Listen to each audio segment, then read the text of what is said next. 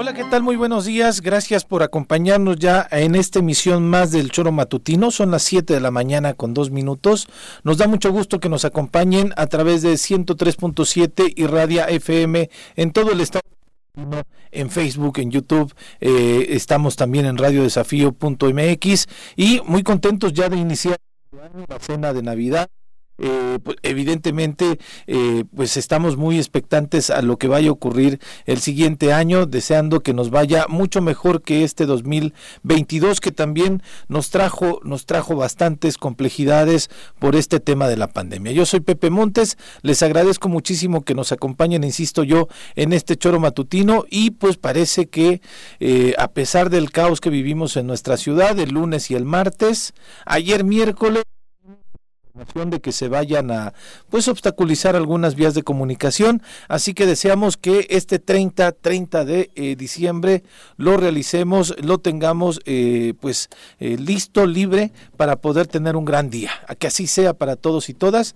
Mi compañera Viri ya viene en caminitos está hay una complejidad allí en el mercado Adolfo López Mateos. Yo fui parte de ese también retrasito por por el Vergel pero este este ya ya estaremos aquí ya todo el equipo, todo el equipo listo para poder tener la información con ustedes. Es 30, ya algunos incluso alcaldes eh, electos iniciarán sus tomas de protesta a pesar de que sus funciones inician a partir del primero de enero. Ya algunos están eh, convocando, estaremos en Jojutla acompañando a Juan Ángel Flores hoy a las 7 de la, de la tarde y en el transcurso del día les estaremos comunicando también de eh, en qué municipios, en qué horarios estarán asumiendo, insisto yo, también en Ayales hoy mismo, me parece, este, la toma de protesta, pero estaremos comunicándoles, insisto yo, en estas nuevas etapas también eh, que el gobierno, los gobiernos municipales iniciarán este, eh, pues 2022,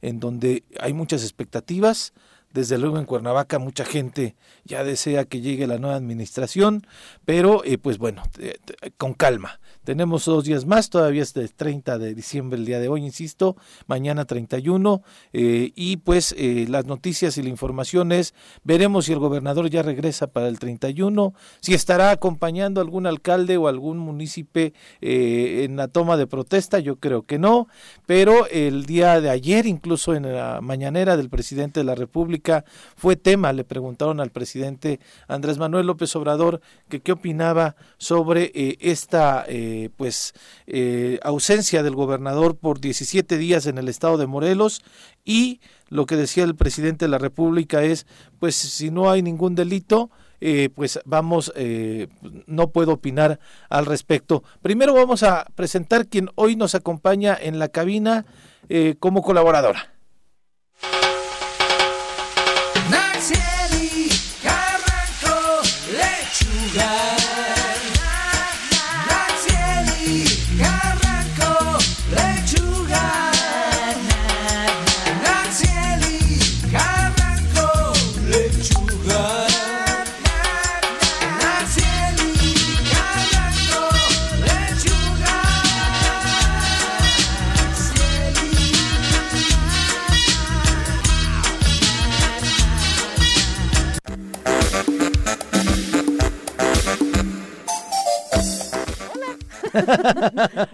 Estás? buenos días, muchas gracias por la invitación nuevamente a este gran programa. Viri, buenos días. Pepe, buenos, buenos días. Buenos días, Viri. respiro, un abrazo para todos los que están ahí atorados en el mercado otra vez. Sí, ¿verdad? Yo desde el Vergel estaba la, la complejidad del, del, semáforo pues ahí hacia el Adolfo López compras No, pero hubo como un pequeño choquecito, entonces ah, peor tantito, ¿no? Eso, eso agravó ahí la situación, pero sí debe, debe estar todo el mundo ahorita en las compras y demás, ¿no? Pero bueno, antes de, de presentar a Nat, estábamos comentando de que la ausencia del gobernador llegó a Palacio Nacional y una reportera preguntó, una reportera preguntó y esto fue lo que dijo el presidente de la República Andrés Manuel López Obrador. De todo, el presidente está informado Le decía, finalmente eh, se reporta la ausencia del gobernador de Morelos, Cuauhtémoc Blanco. Eh, se ha mencionado que se iba a ausentar durante 17 días, en los últimos días de este año, eh, que hay un oficio en el que él justificaba, bueno, que iba a dejar de suplente al secretario de gobierno, pero no justificaba que fuera una situación de salida al extranjero por cuestión de gobierno, sino que se menciona que es por asuntos personales y que incluso pudiera ser que fue a Brasil. Preguntarle, bueno, pues usted acaba de hablar de un tema de, de cargos, no de cargos. En este sentido, bueno, pues la, población eligió a una persona precisamente le da su voto por la confianza y que abandone el Estado para situaciones personales, ¿cuál es el mensaje que le manda la ciudadanía que votó por ese tipo de gobernantes? Pues si él pidió permiso y es legal, lo puede hacer. No puedo yo este, dar una opinión si está bien o está mal, porque depende también de la situación este, por la que pidió el permiso.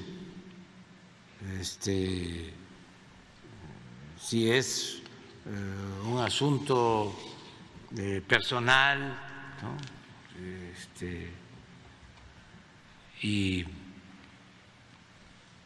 se queda el secretario de gobierno atendiendo, no veo problema. Además, eh, todos estamos pendientes, todos, todos ayudamos. Si alguien falta por una enfermedad, por alguna razón personal, pues todos ayudamos. Que no sea ilegal, pero cuando se hace público, yo hasta lo veo bien, porque eh, eh, antes eh, a lo mejor ni pedían permiso, no se iban o estaban aquí pero no estaban, porque eh, se la pasaban en la frivolidad. Aunque se hizo. O sea, y, así pasa aquí. No, pero la verdad es que es un asunto terrible. Varios apuntes, señor Andrés Manuel López Obrador, como diría parte de eh, eh, el grupo de mujeres que se manifestaba en el Poder Legislativo en la legislatura anterior.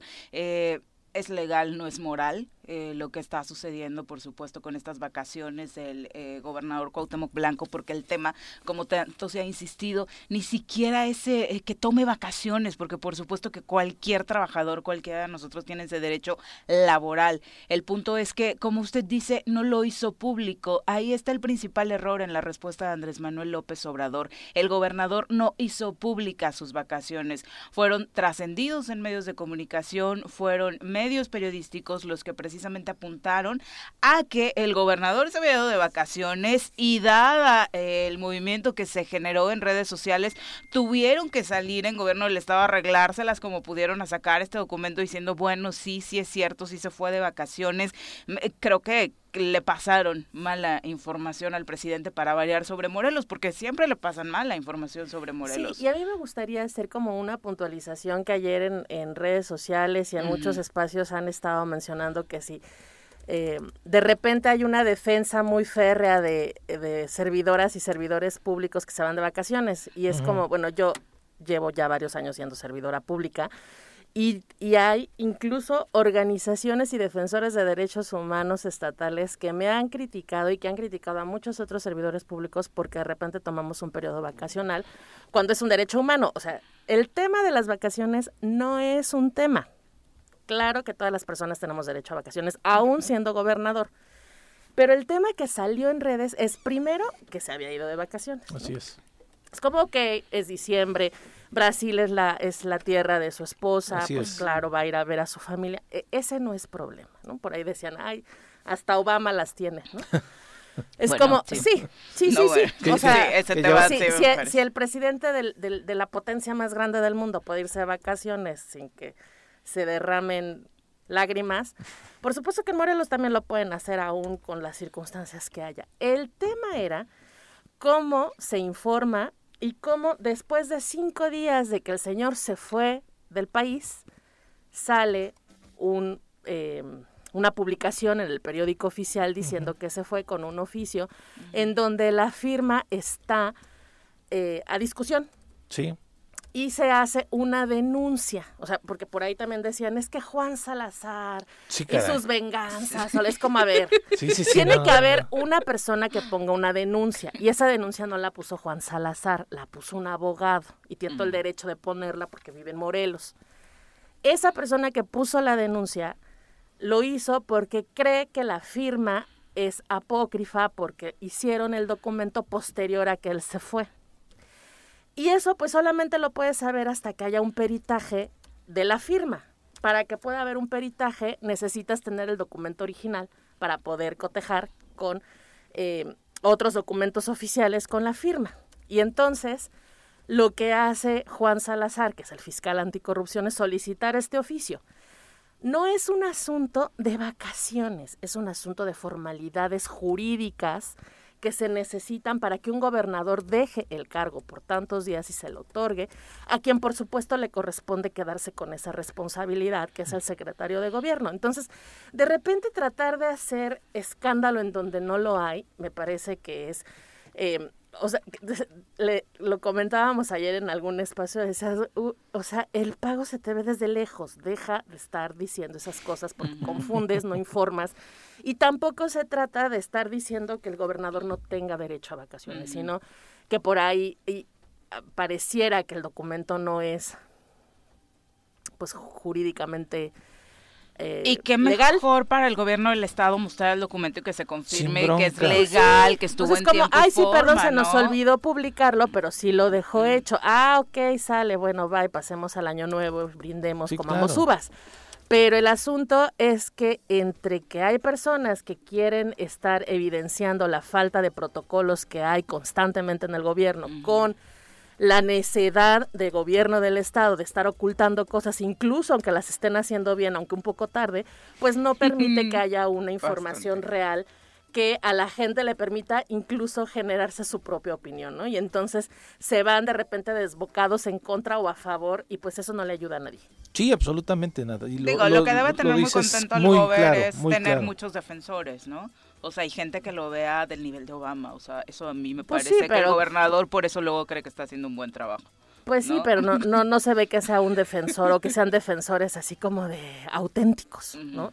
Tampoco se ve bien. Ahora, mira, hay alguien que puede tener la teoría de que efectivamente el documento no es el que firmó el gobernador. Yo decía, pues yo voy a Brasil por la firma, no hay bronca, ¿no? Páguenme nada más el vuelo y yo les ayudo, ¿no? Eh, pero decían, alguien tal vez se chutó la firma o alguien eh, o pusieron una firma a través de este aparato ya hay firmas electrónicas no, sé si saben o sea el, el, gobernador puede tener firmas electrónicas totalmente válidas y así lo pudieron haber hecho y además todos firmamos diferente. Claro. Este cada que lo hacemos sí claro sí sí sí pues solo dilo. Pero, el tema, sí, el tema es transparentar eso y punto. Sí, sí, sí, Hablé por teléfono con él. Porque además ah, el comunicado que se aventaron es un comunicado que trae todo menos el documento. O sea, yo me quedé leyendo el, el, comunicado diciendo, sí, hemos enviado copias certificadas de... Pues con una copia certificada no puedes hacer un examen. Y ya no te estaría dando la Juan Salazar, la original. Exacto, te pidieron la original. O sea, no te pidieron una copia certificada. Y entonces yo después de leer el comunicado dije, ajá, ¿y la Cheyenne, pa? O sea, ¿dónde está el documento, pues? ¿No? Que es el tema. Ahora, la otra, ¿por qué no recibir la notificación de la Fiscalía Anticorrupción? ¿Por qué cerrarles las puertas de Palacio de Gobierno y obligarlos a que pongan la notificación en la... Digo, es, es absurdo. Evidentemente, periodísticamente y para el chisme nos da muchísimo. Pero no, es la primera vez, lo mismo pasó con el caso de Huitzilac. Exactamente, ¿no? Entonces, es como, eh, digamos que por un lado se, se, concentran muchísimo en estar haciendo procedimientos en contra de los que ellos consideran son sus opositores y hacen, utilizan toda la fuerza del Estado para estar haciendo cosas. Pero cuando es al revés, en lugar de que digan, miren, nosotros aquí también recibimos y, no, nos, no nos escondemos, hacen todo no, lo Pero cierran las puertas, es, es verdaderamente increíble. Y yo decía a, a los que nos asumen como completamente críticos, opositores a su gobierno, que no lo somos, ¿no? Simplemente somos gente que tenemos la posibilidad de estar frente al micrófono y poder opinar sobre las situaciones que están ocurriendo, no solamente con el gobierno del Estado, sino en, todo el, en todos los municipios, con funcionarios o no, con sociedad civil o no. Cállenos la boca mostrando el documento. tápenos la boca, sí, y les va a dar hasta más gusto a ellos que nos digan, miren, ya para que dejen de estar diciendo y argumentando, ¿no? Y, entonces ahí, sí dices, nos estamos gastando los recursos de la Fiscalía Anticorrupción en cosas innecesarias cuando el documento está aquí, ya lo presentamos. Y bueno, pues si el abogado que puso la queja o la denuncia eh, ya lo ya la presentó, pues bueno, se, se va a quedar sin materia y ya pasemos a lo que Entonces también ese abogado que deje estar molestando, aquí está el oficio. Punto. Lo más lamentable de todo esto es la férrea defensa que sigue haciéndose desde la presidencia de la República. Ayer la verdad es que lamenté mucho escuchar a Andrés Manuel López Obrador con esta postura en torno a lo que hace o deja de hacer el gobernador Cuauhtémoc Blanco, volviendo a dar una muestra de que desde el gobierno federal no va a venir, por supuesto, ningún lineamiento que le exija al gobernador Cuauhtémoc Blanco cumplir con lo que le mandata la ley, que es asumir el cargo del gobernador de gobernador por fin, ¿no? En la práctica, en la teoría y legalmente por supuesto la tiene, pero en la práctica ha dejado mucho que desear en materia de omisión de Pero Andrés Manuel hace eso con todos los gobernadores que salen de su alianza, ¿no? O sea, no, no, no va a ir tampoco contra Cuitlagua con lo que hizo en contra de el Sí, que, que traen un encontronazo entre el senador, ¿no?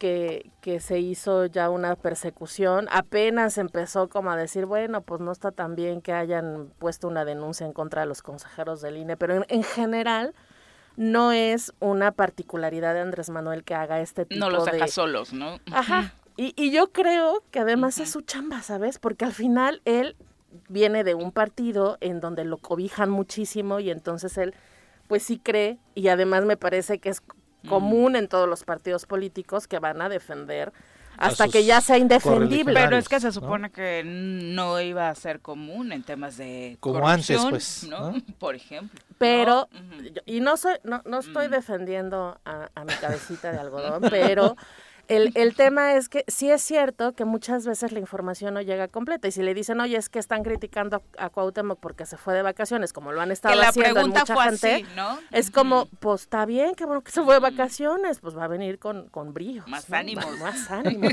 mucho más. Desde el día uno. Ajá. O sea, es que el tema justamente así como se lo preguntan de, oye, ¿qué opinas de que se fue de vacaciones? Pues si no hay un delito, pues felicidades. Y que la pregunta no hay una puntualización en torno al documento. Y que no lo hay, ¿no? Me trae samba Pero o algo. el problema, en, el mismo, en la misma declaración dice Andrés Manuel, mm. de pronto hay gobernantes que están y no están. Es, el caso. ¿Es él? Aplica. Pero no lo sabe. O sea, si, si ya conoces al chavo, pues no dices eso dentro de la respuesta en la que lo estás defendiendo. ¿no? Y despuésito dice, y otros que se la pasan en, en frivolidades. ¿Qué cree? También. Ahí es donde hablo de la decepción y la desinformación, porque mínimo un presidente debería estar informado de lo que pasa al ladito de donde él vive, ¿no? Lo dijo, como decía mi mamá, te lo digo a ti, Juan, para que me entiendas tú, Pedro. Ah, no le va a entender. No, ese nivel de sarcasmo no lo viene manejando. Yo creo que este... Ah, que nos traiga caipiriña, sí, claro. Gober, así sí lo perdonamos. bueno, ya son las 7 con 21, nos vamos a una pausa, regresamos. 7 con 25 de la mañana, gracias por continuar con nosotros. Un abrazo, querido profe Arnaldo Pozas, también para Virginia Colchado, eh, por supuesto para todos los que en estas vacaciones se despiertan tempranito. Muy bien, muchachos y muchachas, qué bárbaros.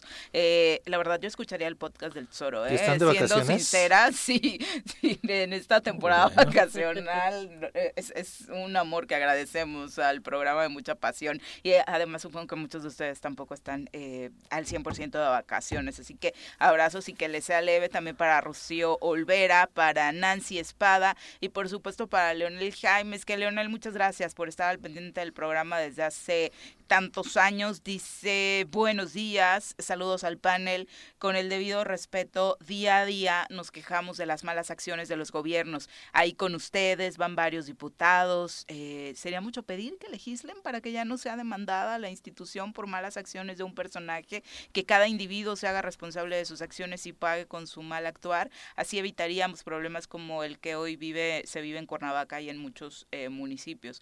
Eh, pues es que esa ha sido la impunidad, ¿no? Es que sí está legislado. O sea, de inicio te dice que hay actos de autoridad que pueden ser un delito. Claro. Entonces, ahí está legislado. Hay una ley del servicio civil y una ley de responsabilidad de servidores públicos que dice que si haces cosas que no están bien vas a tener ciertas sanciones. O sea, hay sanciones administrativas, hay sanciones penales, hay sanciones civiles. El tema es, una, la impunidad y dos, que las autoridades a veces no hacen las cosas que quieren porque saben que no va a pasar nada también. Entonces, eh, la, las cuestiones no se resuelven por decreto en ningún sentido. Es una cuestión de responsabilidad que tiene cada persona desde lo personal, aunque suene redundante, y que se podría resolver si justo cuando se inician las investigaciones en temas como los que estamos platicando, llegan al fin, pero si hay una, hay una eh, se me fue la palabra, si, si la propia autoridad te pone trabas para poder hacer la investigación, para que no haya impunidad, para que se resuelva, pues entonces todo se complica. Está bastante complicado, ¿no? Y es que hay que decirlo así, si un abogado ahora no hubiera recurrido a la Fiscalía Anticorrupción, no hubiera pasado nada, ¿eh? O sea, el gobernador, este, ese documento no estaría trascendiendo, este, ni siquiera tal vez hubieran hecho público desde el gobierno del estado esta, estas vacaciones del gobernador, como la primera vez que lo cachamos cuando se fue a Brasil, digo, hasta las fotos del, en el aeropuerto, y lo negaban. José Manuel Sanz, en aquel tiempo jefe de la oficina de, de, la gubernatura, negó que el gobernador estuviera fuera de, del país. Cuando todavía lo defendía. Sí, claro. bueno, cuando todavía le prestaban los micrófonos también, Viri, porque ahora ya tiene también un cerco ahí de no tener los micrófonos el... el, el, eh, si él quisiera podría también, es cierto. Posiblemente, ¿no? Pero, este, insisto, en aquella ocasión lo negaron Nadie actuó y nadie fue a la fiscalía para preguntar, oigan, es cierto, oigan, sí se fue, me parece que el gobernador está faltando a su responsabilidad que tiene y jurídicamente no, no pasó absolutamente nada. Ahora el documento lo pusieron este, eh, en, en, el periódico Tierra Libertad porque ya había una denuncia y porque ya habían pedido que si había un documento en donde se le daba la facultad al señor Ojeda, ¿no? Por, para asumir el cargo de gobernador o las funciones del gobernador debido a la ausencia de este, ¿no? Entonces, fue porque alguien determinó actuar, no porque eh, a Juan Salazar dijo, ay, mira, dijeron que se fue, vamos a hacerlo, no está haciendo, no lo está haciendo de una manera oficiosa, es la palabra, no sé si es tal cual, sino está actuando a través de una denuncia una ciudadana, denuncia ciudadana y que, tiene, que concluirla, claro. Además, o sea, ni siquiera es como este, una denuncia anónima. hay una persona con cara, nombre, apellido que dijo voy a denunciar y vamos a ver qué nos contestan. Y si no, esa persona también después podría señalar a Juan Salazar de que no lo está haciendo. Así es, así es. Entonces, este, en esas partes, como lo dices, hay cosas que están legisladas, que están claras, que pareciera que no, pero que tenemos que promoverlas.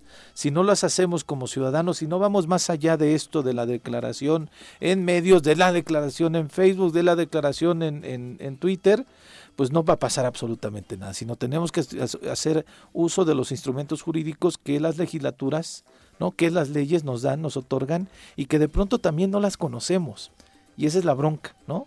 Y de pronto algunos juegan para un interés muy personal eh, con estos elementos cuando conocen la ley perfectamente. Pero ahondando en lo que decía Leonel Jaime, si bien es cierto que hay hoy dentro de eh, las crisis que estamos viviendo en los diferentes municipios responsables, es obvio también que prácticamente todos los municipios en este trienio se recibieron con unas finanzas dañadísimas y esto se debe a que a que anteriormente ya hubo desfalcos previos que no fueron castigados. O sea, el tema de la impunidad eh, en, en las investigaciones que no se realizaron a fondo, o sea, ahora resulta que nadie ha cometido errores en Cuernavaca y que la ciudad quedó en crisis financiera solita. Cada tres años las notas son las mismas.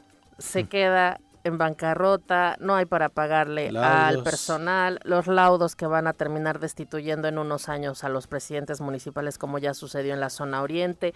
O sea, no es algo nuevo, lamentablemente, porque no debería de ser así, porque pareciera que ya hasta nos acostumbramos, pero La realidad es que esto no es algo nuevo, es algo que sucede cada tres años y cada vez están peor las finanzas y peor. Y de todos modos les vuelven a dar recursos y no son suficientes por toda la deuda, los intereses, las cosas que no se pagaron, la cantidad de gente que está demandando, pero también la cantidad de gente que se contrata, cómo se amplía la plantilla de personal, o sea, es es como una bola de nieve que no que no para.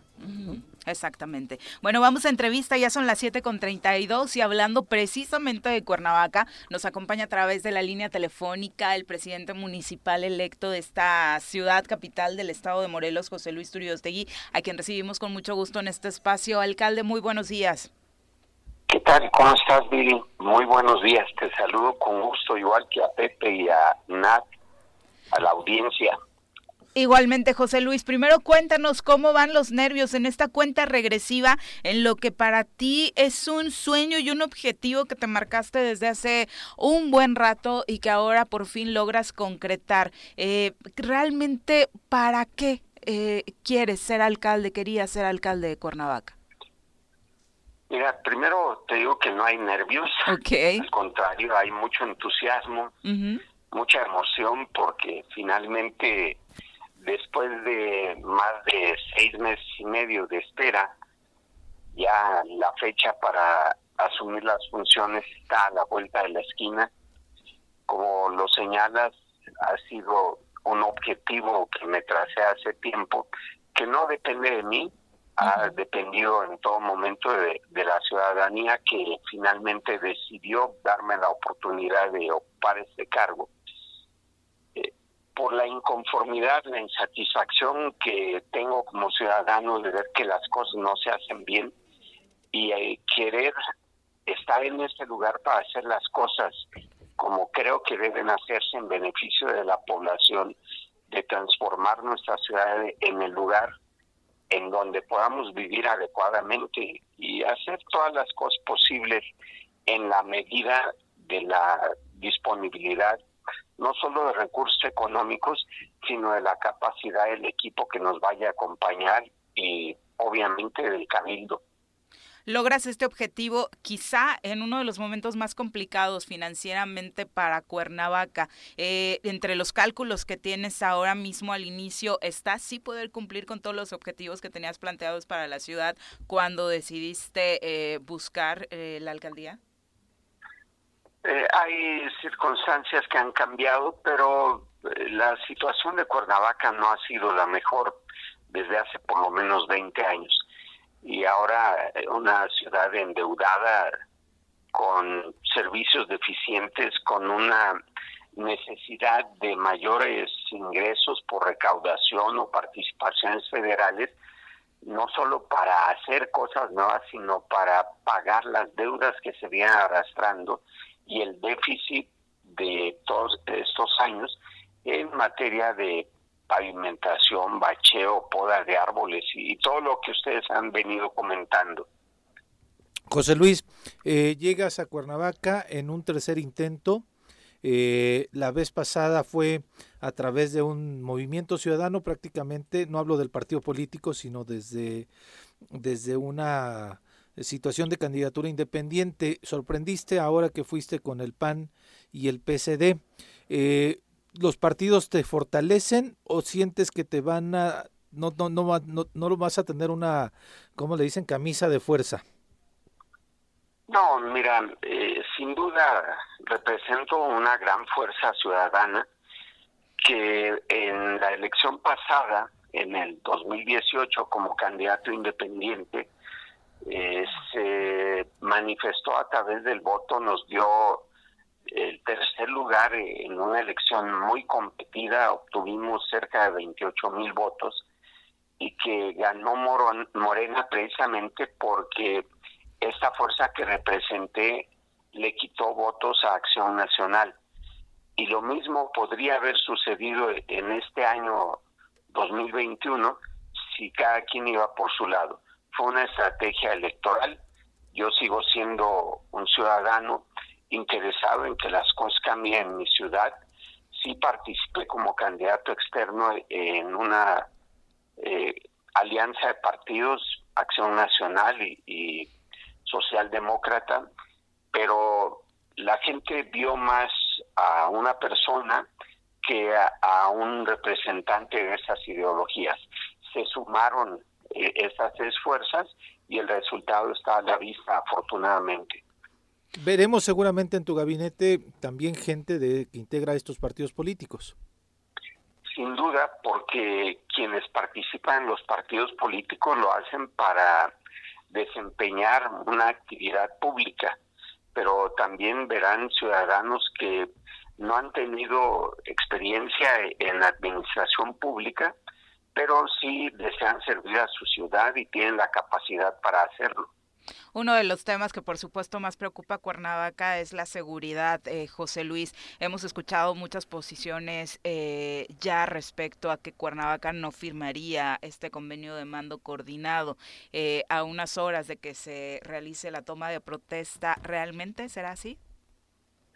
Sí, por supuesto, no fue una decisión tomada al vapor o en un momento de emoción sino a través de un análisis de lo que ha venido sucediendo en materia de seguridad, de la falta de resultados y la creciente ola delincuencial que estamos padeciendo. Ustedes ven que en Cuernavaca, a pesar de que no se hacen las denuncias respectivas en redes sociales, la gente se queja de que ha sido asaltada, ha sido violentada y no podemos seguir con este mismo esquema que no nos ha dado resultados. Lo hemos planteado abiertamente en lo personal con el gobernador, con el secretario de gobierno, el comisionado estatal de seguridad pública. También hace dos semanas estuvimos con el cabildo, con el comisionado eh, Ortiz Guarneros. Ya tienen clara nuestra motivación saben que no firmar el convenio no significa confrontarnos, sino asumir plenamente la responsabilidad constitucional que se nos asigna y trabajaremos en la prevención, pero también lo haremos coordinadamente con ellos. Una policía municipal fuerte es más útil al Estado que una policía débil. A, pesar de todo esto, y, nada más para eh, aterrizar este tema de cómo será la relación con el gobierno del Estado, obviamente en todo momento te hemos escuchado declaraciones eh, muy prudentes y demás. Sin embargo, en esto que hoy es una clara señal de, de cómo será la relación en redes sociales, varias cuentas asociadas al Ejecutivo Estatal, la verdad es que no te están tratando bien. La verdad es que hacen pensar que la situación será desde ahí también de confrontación. Eh, y, y, la capital del estado creo que ya no aguantaría una administración más en donde el ejecutivo estatal y la capital estén de nueva cuenta eh, con una división tan palpable. Sí, mira, para pelear se necesitan dos y no será mi caso. Seré prudente, no voy a entrar a una confrontación que no abona, como bien lo dices, al crecimiento de Cuernavaca he buscado mantener una relación cordial e institucional con el gobernador. Se han dado condiciones ocasionalmente, después ha habido ausencia, pero también debo reconocer que diversos representantes del Ejecutivo, el secretario de Gobierno, el secretario de Desarrollo Sustentable, el propio comisionado de Seguridad, la secretaria de Obras Públicas, la secretaria de Administración. Con todos hemos tenido, con el consejero jurídico, hemos tenido una relación muy cordial, hemos sumado esfuerzos hacia áreas de desarrollo común que va a permitir que Cuernavaca y el gobierno del estado eh, sí sumen esfuerzos en lo que les corresponde. Hoy, José Luis, buenos días, te habla Nat Carranco. Me da gusto escucharte y, bueno, después de casi 10 años de que fuimos juntos en la fórmula, saber que ahora sí estás eh, llegando a la, a la posibilidad de hacer un cambio en la ciudad de Cuernavaca que tanto le urge no solamente a quienes a quienes habitamos aquí, sino en general a las a las a la sociedad en el estado, porque finalmente por Cuernavaca transitan eh, miles de personas que no solamente viven en ella. Pero eh, justo porque hay temas muy urgentes y muy evidentes como la basura, la seguridad, etcétera, eh, a veces hay temas que se quedan un poco de lado. A mí me gustaría saber cuál es tu proyecto, cuál es tu propuesta para el tema de derechos humanos dentro de la capital y de las áreas que tiene el propio ayuntamiento para poder hacer efectivo el respeto a los derechos humanos. ¿Cuál es la propuesta en la, en la dirección de la, de, de la mujer, en el área de jóvenes, en el tema de salud, incluso en el de víctimas, que es un tema que nadie ha impulsado en ninguno de los ayuntamientos? ¿Cuál es la propuesta que trae José Luis? Eh, Nat, te saludo con gusto. Gracias por e-, ese recuerdo, sin duda importante. Eh, como abogado que soy y como ciudadano que siempre ha, reclamado abiertamente el respeto a los derechos humanos, eh, ese será uno de los ejes muy importantes para la administración que inicia el primero de enero. No podemos dejar de lado que hoy la pandemia ha evidenciado la violencia que existe al interior de las familias, una violencia de género que nos ha traído eh, una alerta que desde hace cinco años no ha sido atendidamente. Y uno de los objetivos que nos hemos planteado eh, es llevar a cabo acciones para que la alerta de género eh, sea declarada ya inexistente porque hemos llevado a cabo las acciones que corresponden. Debo decirles que el próximo sábado que tendremos la sesión de Cabildo Ordinario, vamos a proponer a, Elizabeth este, Lorena Elizabeth Castillo Castillo, que es investigadora del Instituto Nacional de Salud Pública, que tiene amplia experiencia en estos temas para dirigir el Instituto de la Mujer a Arturo Martínez, que es eh, muy dinámico, con experiencia en emprendurismo y en actividades juveniles para el instituto respectivo. Y son eh, personas que conocen la materia, que no han figurado dentro de la administración pública, pero traen un trabajo importante. Eh, necesitamos que Cuernavaca sea una ciudad en la que se respeten los derechos humanos de todas las personas. Ha habido avances importantes, no a través de la ley, sino a través de criterios eh, implementados desde juicios de amparo para el reconocimiento de personas de diversidad sexual hacia hace tiempo la adopción de de niñas y niños, los matrimonios igualitarios, en fin, creo que hoy se vive en, Cuernavaca y en muchas latitudes eh, un reconocimiento pleno a este tipo de derechos que vamos a fomentar sin duda. Sobre ese tema, ¿habrá una reingeniería en el organigrama, José Luis? ¿Se, se crearán nuevas secretarías? ¿Se disminuirán las existentes? Eh, ¿Cuál es el plan de trabajo en ese sentido? Mira, no vamos a crear nuevas secretarías, quizás modificaremos la denominación de algunas, bienestar social por desarrollo humano y participación ciudadana, la Secretaría de Seguridad Pública eh, todavía no hemos definido, pudiera ser la Secretaría de Seguridad Pública y Protección y Auxilio Ciudadano, en fin, la denominación puede no ser relevante, lo que sí dejo en claro es que no crearemos nuevas secretarías, vamos a desaparecer la Secretaría Técnica de Presidencia, que no tiene ninguna razón de ser, vamos a crear el Instituto Municipal de Planeación, que tanta falta nos ha venido haciendo, y este lo crearemos a partir de la modificación de estructura de algunas áreas que ya existen y que les damos cuerpo y las integramos en esta área. Vamos a crear también la Fiscalía Ambiental, que es indispensable hoy en día, no solo para la protección de, nuestro medio ambiente, la declaración de zonas naturales, sino también para la protección y bienestar de los animales, que es otro tema que ha venido eh, causando pues una gran participación ciudadana en defensa de, de estos seres sintientes.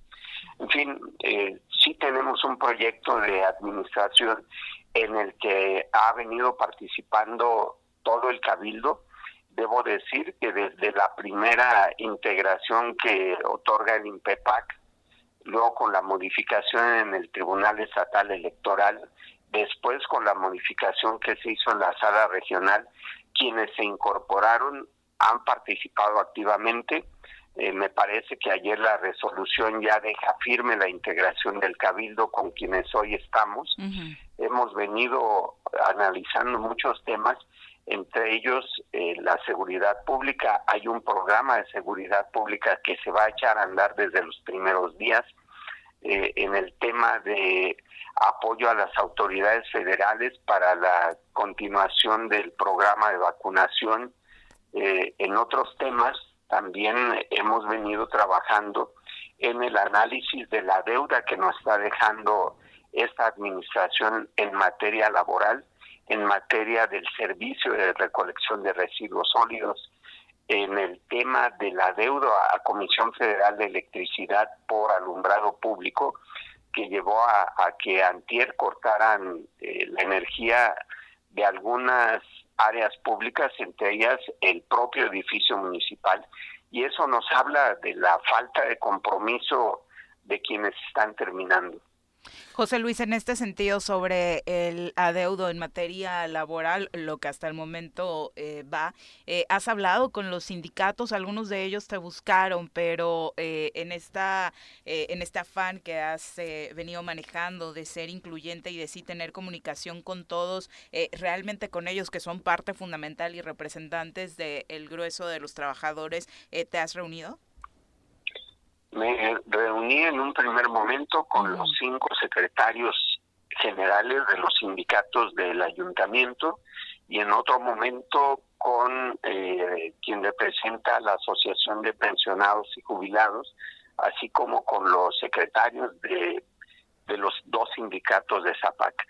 Eh, con ellos hemos generado un diálogo, tienen nuestro compromiso de respetar sus derechos y cumplir con las prestaciones que les corresponden ante la pues ya inminente salida de esta administración y su omisión en el pago.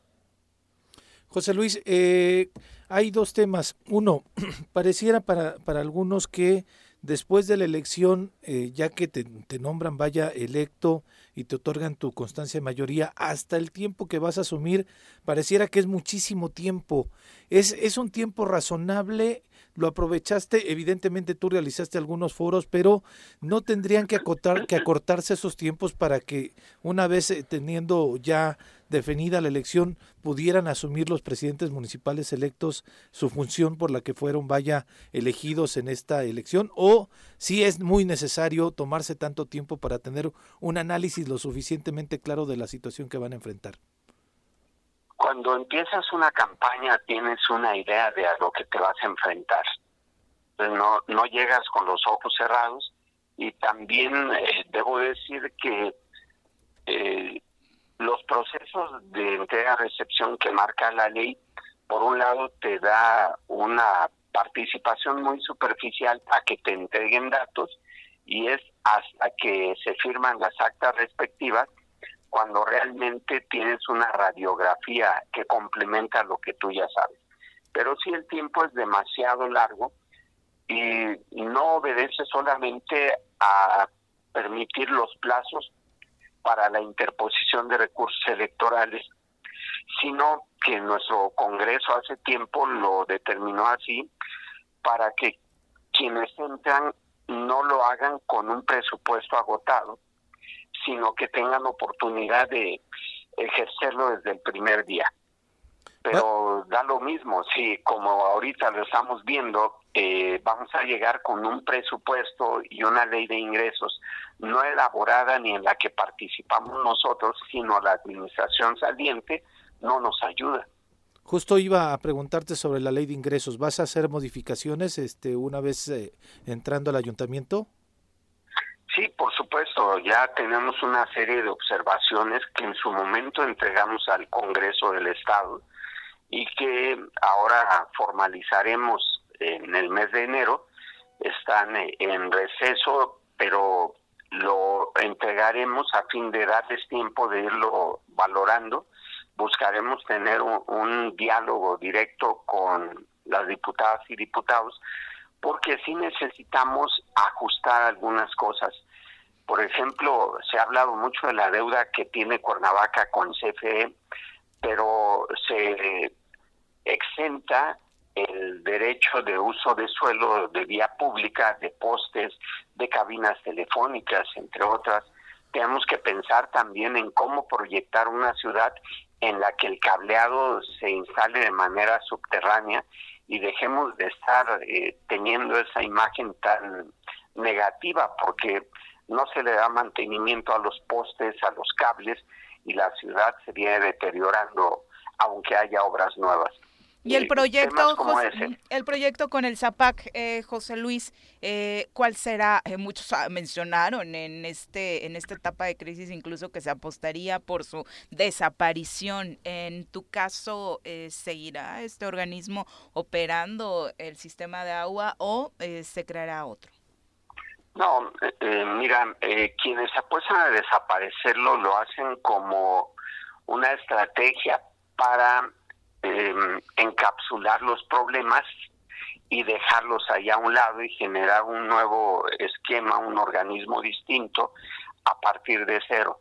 Sin embargo, no te quitas el problema, generas una nueva estructura y tendrás dos conflictos, porque en el organismo actual sí hay una serie de vicios, pero también hay experiencia, hay información que tiene que ser aprovechada con los datos que nos dieron en el proceso de entrega-recepción, eh, Cuernavaca tiene reconocidas aproximadamente 110 mil tomas, pero un 25% no paga o tienen eh, cuota mínima porque no cuentan con medidor.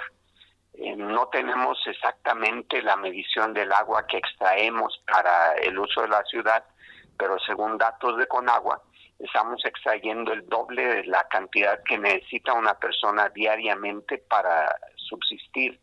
Es decir, del promedio de 300 litros que debería tener cada persona por día, se extrae un promedio de 600.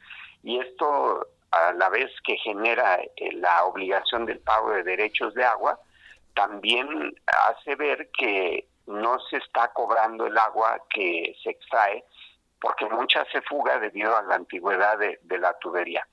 Por ejemplo, no tenemos eh, un sistema eh, a través de tecnología que haga el tandeo, porque la red es muy larga y necesitan cerrarse válvulas para mandar agua a una zona y dejar sin agua a otra. Eh, el tema de la corrupción dentro de la carga de pipas de agua potable es otro asunto importante tenemos eh, muy claro en, dónde están los problemas. Hay que hacer una reingeniería administrativa, pero también hay que meter controles para evitar la corrupción. Y estamos trabajando en eso.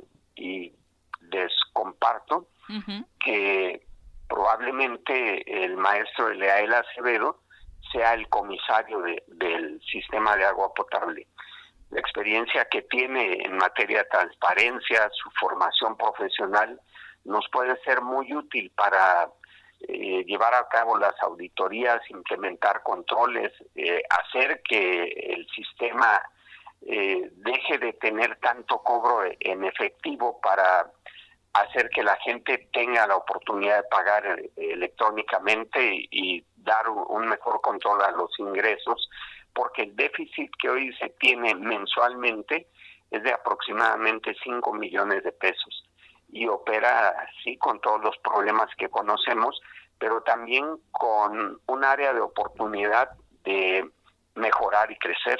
Sin duda. Pues y a él, a él no se le va a ir una, ¿eh? Acá lo conocemos perfectamente y mira, metódico es al 100%. José te quería, eh, ayer lo platicamos en la emisión del chorro informativo de la tarde, pero eh, que nos eh, compartieras con el auditorio por qué el, el, Parque Siqueiros, que es donde asumirás la, la presidencia con todo tu cabildo, por qué en este espacio, qué simbolismo le das, cuál es parte de la mística que quieres dar o el mensaje que le quieres dar a la ciudadanía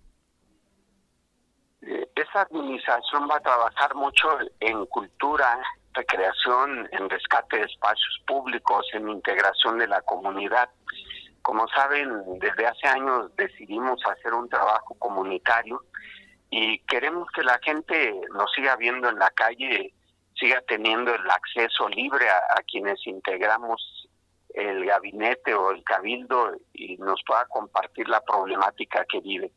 Así que un espacio alejado del centro, con las características que este tiene, que también debo decir, eh, de seguridad, de control de accesos, nos permitirá tener un evento al aire libre, también para abonar al tema de, protección de la salud, eh, un espacio al que pueda llegar cualquier persona que desee hacerlo y pues eh, logremos una convivencia armónica y sacar del centro de Cuernavaca todas las actividades importantes y llevarlas a la periferia, que es importante que la gente también participe, sea testigo, que nos vea, que sigamos siendo personas de carne y hueso, que no nos encumbremos, porque la ausencia de ese contacto también influye anímicamente para que se desestabilicen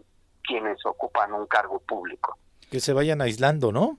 Que normalmente ocurre desde el día uno, inmediatamente que se vayan a Sudamérica, no sé, algo así.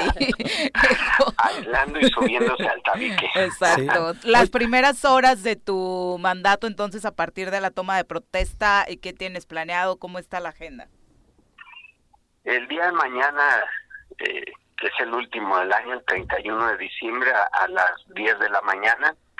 Estamos convocando para que la gente llegue, pase los filtros de sanidad y a las 11 espero que puntualmente inicie la ceremonia eh, solemne de toma de protesta.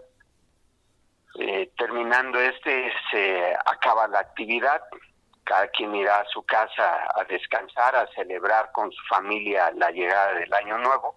Y el sábado a las 10 de la mañana iniciaremos nuestra primera sesión ordinaria de cabildo para eh, cumplir con lo que establece la ley orgánica municipal, que es la declaratoria de instalación de, del ayuntamiento, eh, la designación de los titulares de las dependencias, de la instancia de la mujer, la instalación del Consejo de Tutelas, eh, algunos temas importantes como eh, esto que les voy a decir es fundamental para la próxima administración, tomar el acuerdo de que todas las personas que entren en esta administración tengan la oportunidad durante cuatro meses, es decir, su nombramiento será por tiempo determinado. Si en esos cuatro meses demuestra que tiene la capacidad y ha dado los resultados porque el perfil es el adecuado, podrá continuar, de otra manera concluirá su función y designaremos a otra persona en su lugar. Eh, vamos a analizar el tema de la recolección de residuos sólidos porque estos últimos días han sido negativos para la ciudad dado el adeudo que tiene el ayuntamiento con la empresa que presta el servicio, eh, tendremos que analizar también eh, los descuentos para el pago de impuesto predial y servicios municipales, porque mucha gente dejó de pagarlo en este año anticipadamente, pero sí espera que se reconozca que a través del esfuerzo del pago anticipado de todo el año se les dé el descuento del 15% en enero, del 10% en febrero es un promedio de 29 a 30 asuntos los que están en el orden del día. Mm, Vaya, bastante. Oye, ¿será el nombramiento de todo tu gabinete o solamente los que eh, son urgentes o que la ley establece que se tienen que realizar ese día? Son urgentes todos, Pepe, y se hará la designación de los titulares de las 10 áreas. Perfecto. Eh, José Luis, nada más sobre el tema de la basura, puntualizar, ¿están en pláticas con la empresa actual? ¿Hay eh, posibilidades de que continúe? El cabildo electo recibió por gestión de tu servidor una información de la empresa KS y de la empresa Triresa, KS que recolecta eh, domiciliariamente, lleva al centro de transferencia y lo traslada a Loma de Mejía, y Loma de Mejía que hace la disposición final. Eh, conocemos los adeudos que se tienen de viva voz por parte de ellos, también nos han manifestado su interés de continuar y hasta ese momento eh, sí hay la intención de que ellos continúen sujeto a varias condiciones. La primera, que se haga una revisión del pago mensual con miras a disminuirlo. La segunda, que oportunamente iniciemos una recolección de residuos sólidos separados, que se implemente una ruta para orgánico, otra ruta para inorgánico. Eh, tercero, que abonemos junto con las empresas y el ayuntamiento a una cultura de separación, pero también de disminución de residuos sólidos que contaminan, que no son reciclables y que abonen también a la disminución del, del peso de, de la basura que generamos, que en promedio es de 480 toneladas por día. Sí, el promedio personal de, basura, la verdad, está creciendo muchísimo. Finalmente, José Luis, eh, la ciudad no puede avanzar si no hay trabajo en equipo y el equipo, por supuesto, la parte más importante es la ciudadanía. ¿Qué le pedirías a ellos durante estos tres años para que Cuernavaca avance en este proyecto? Mira, ya nos dieron la confianza, ahora les pedimos un acompañamiento y hay diferentes actores sociales, empresariales, líderes de, comunidades que están participando.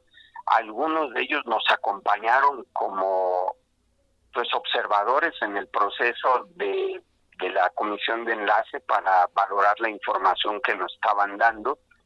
Está Antonio Sánchez Purón, está eh, Juan Juárez Rivas, está Gabriel Rivas, entre otros que nos asistieron a, este proceso, pero también hay consejos ciudadanos que participan honorariamente.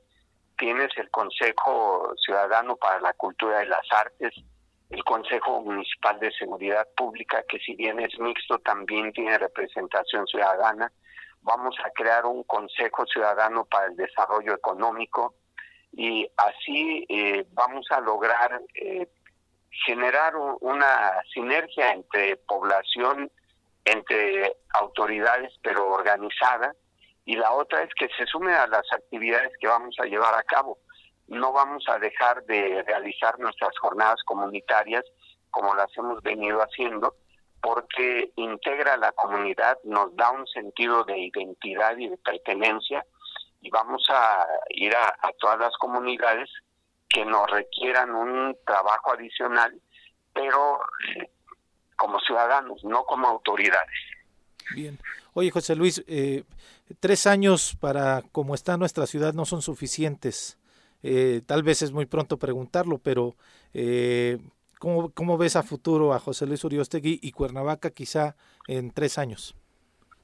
Mira, veo a, José Luis Uriostegui pensando en el 2022 como el año más importante para eh, sentar las bases del desarrollo de la ciudad y planeando el desarrollo de la ciudad a largo plazo. No lo veo más allá, es año por año, resultado por resultado. Perfecto. Qué bueno, la verdad, porque necesitamos, por supuesto, autoridades concentradas en lo que, eh, obviamente la ciudadanía les mandató, la, ¿no? la actualidad. Exactamente. Muchas gracias, José Luis, y obviamente eh, enhorabuena por lo que está a punto de sucederte, ya lo decíamos, 2021 en muchos sentidos, a ti también como Cruz Azulino, este fue el año bueno, así que esperemos lo siga haciendo. José Luis le fue bien. se llevó todo, se llevó todo. Canasta completa. Muchas gracias. Felicidades. Un abrazo. Feliz año. Un abrazo. Son las 8 con 6 de la mañana. Bueno, sí, hay obviamente muchas expectativas positivas puestas en, en José Luis, eh, manifestadas también a través de los comentarios que eh, gracias por hacernos llegar a través de las redes sociales. Vámonos a una pausa y regresando comentamos.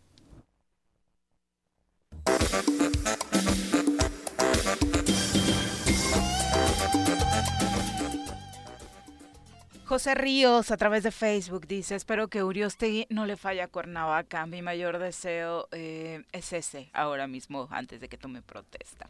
Eh, Miri Lira dice, excelente jueves a todos, ya casi termina 2021 y les quiero desear lo mejor para 2022. Feliz año nuevo a todos los que forman parte del programa. Muchísimas gracias Miri y también por acompañarnos en este año.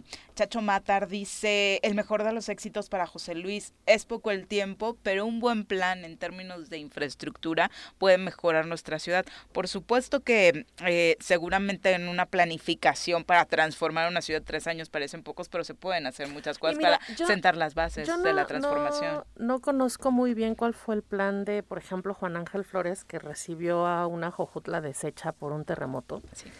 pero ha tenido buenos oficios políticos en los espacios que necesita para ir generando estrategias de recuperación de, recursos. Por supuesto que Jojutla no se compara con Cuernavaca en el sentido de la cantidad de habitantes, de muchas cosas, pero seguramente podrá, eh, si tiene como todo este equipo de buenos asesores, de buen gabinete, podrá avanzar para no dejar a Cuernavaca como la está recibiendo. Esto, eh, de, eso yo creo que sí hay posibilidades, pero también creo que a veces la gente... Eh, nos desbordamos e, en expectativas, ¿no? Y estamos esperando que venga El Salvador cuando, pues las realidades son otras y puede haber mucha decepción si de repente José Luis no da los resultados que la gente espera, no la que él haya prometido o la que él pueda hacer materialmente posible. Entonces, yo sí creo y yo le, le, sugeriría, así como con mucho respeto a toda la población de Cuernavaca, en especial estos que dicen, no, con él sí vamos, con él Que no nos falle. Que no nos falle, es como, pues seamos prudentes en las expectativas porque la situación de Cuernavaca es bastante grave y que no se va a resolver de la noche a la mañana y que, y que tampoco se va a resolver en tres años, ¿no? pero, pero seguramente si el trabajo se va viendo, si los avances se van concretando, si la prosperidad se empieza a sentir de a poco, pues a lo mejor hasta tendrá otros tres años para ir consolidando la propia política que él está implementando. Solo, solo digo que pues no estaría mal poner sobre la mesa pues que las expectativas no sean tan altas, no porque no pueda, sino porque materialmente eh, es imposible hacer una transformación. Sí, no nos vamos a convertir en Nueva York en estos tres años y de pronto las expectativas va, de algunos van a resolver el tema de las finanzas de un día para otro, pues el dinero que hay es el que hay.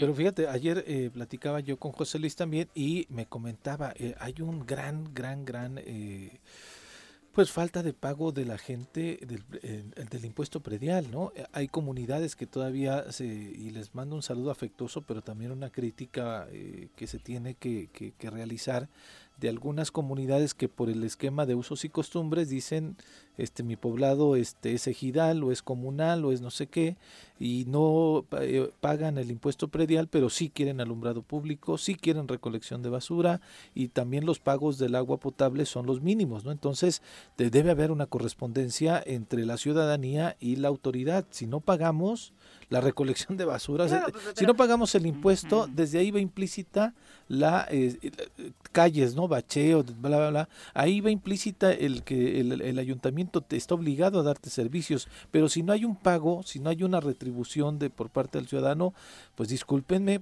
este... Sí, pero, o sea, estoy completamente de acuerdo porque uno cuando paga el predial espera servicios y la realidad es que yo pago el predial y no te recibo servicios, por lo menos no recibo servicios de calidad.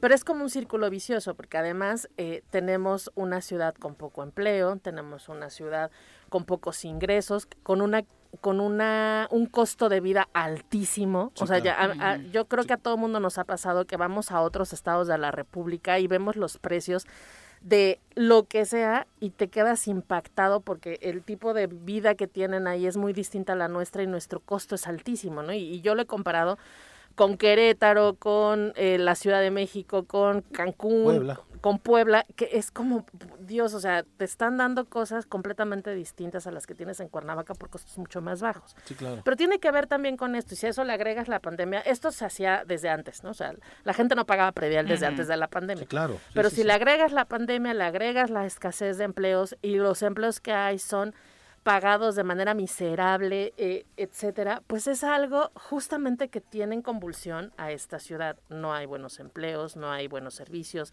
la gente no quiere y no puede pagar eh, este tipo de impuestos.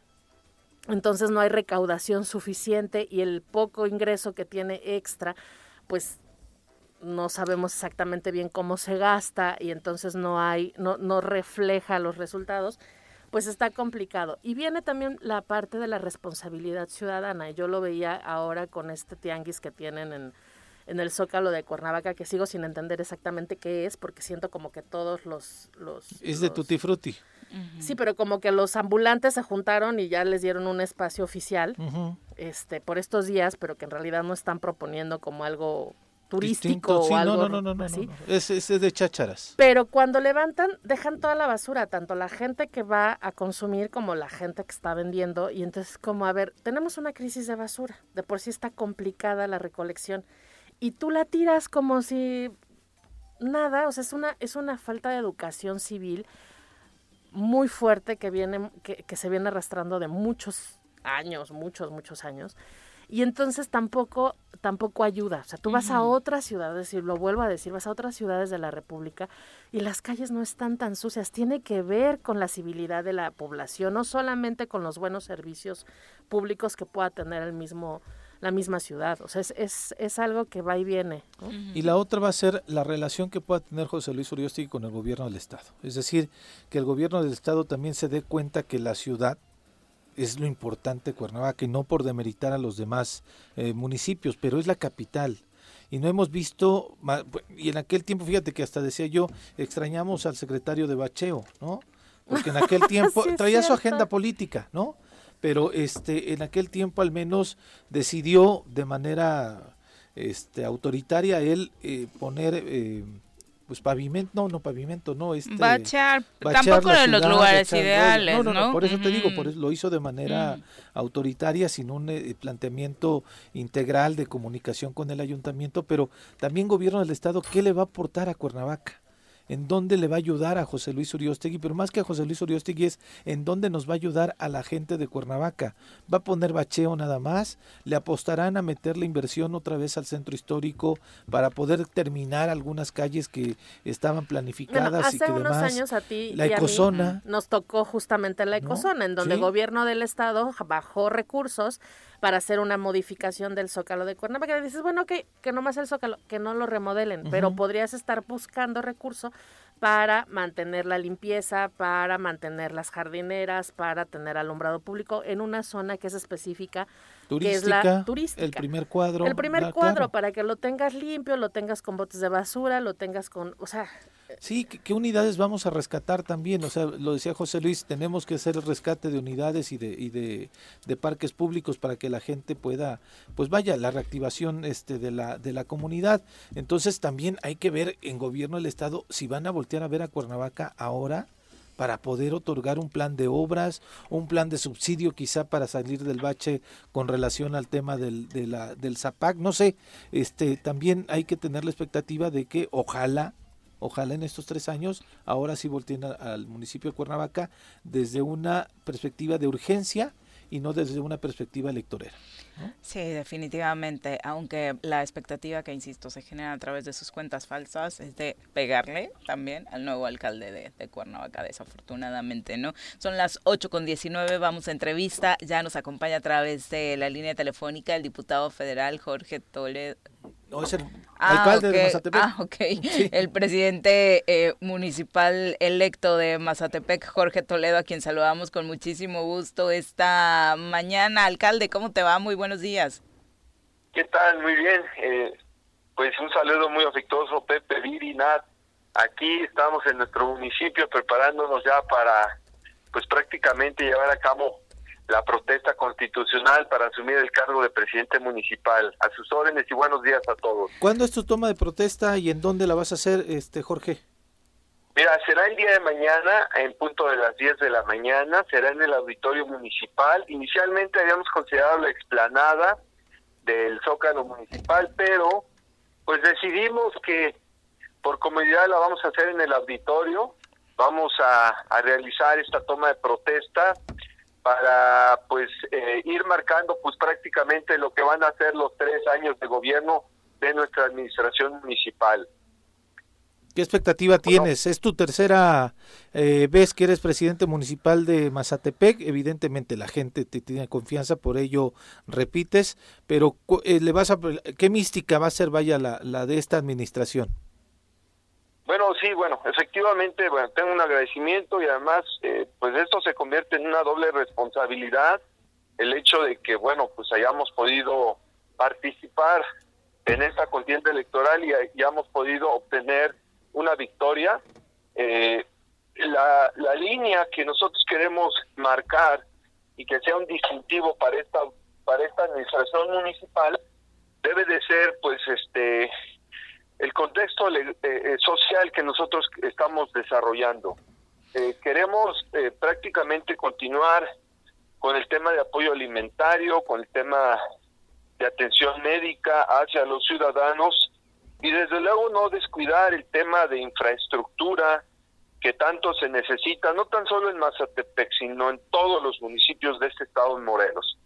Así que tenemos en nuestros hombros una gran responsabilidad. No podemos este decir que voy a voy a iniciar y voy a aprender y voy a ver. No, no, no. Nosotros sabemos y creemos que esa puede ser un poco de ventaja el hecho de que conozcamos dónde le duele a Mazatepec, dónde podemos aplicar recursos, sí, ahora con este nuevo contexto de carácter social, de atención, eh, y que de cierta manera, pues este, los servicios públicos no fallen, eh, nosotros sí nos vamos con el mando coordinado con el gobierno del estado para el tema de la seguridad pública, que ha mejorado este eh, bastante aquí en la región y eh, bueno, todo lo que conlleva con el tema de trámites y servicios en un ayuntamiento. Así que el día de mañana estaremos tomando protesta constitucional y el sábado estaremos instalando al primer, el primer, eh, al, al cabildo municipal y estaremos llevando a cabo las primeras sesiones de cabildo. En materia de seguridad, obviamente, pues han dado episodios muy lamentables en el municipio, particularmente lo viviste de manera personal. Eh, muchos hubiéramos pensado después de eso, Jorge, que no se iba a dar de nueva cuenta una, un objetivo tal como administrar el municipio, dadas las condiciones en este sentido. Mira, sí, efectivamente, eh, quiero comentar, y bueno, pues es un hecho lamentable que, que yo la verdad en lo personal no quisiera tocar, pero bueno, lo vamos a aclarar, ¿no? Mira, el, ese suceso en el que, bueno, pues todo el mundo vio cómo me sometieron, pues afortunadamente la mayoría de esos participantes o están muertos o están en la cárcel. Por supuesto que hay sentencias condenatorias en contra de esas personas.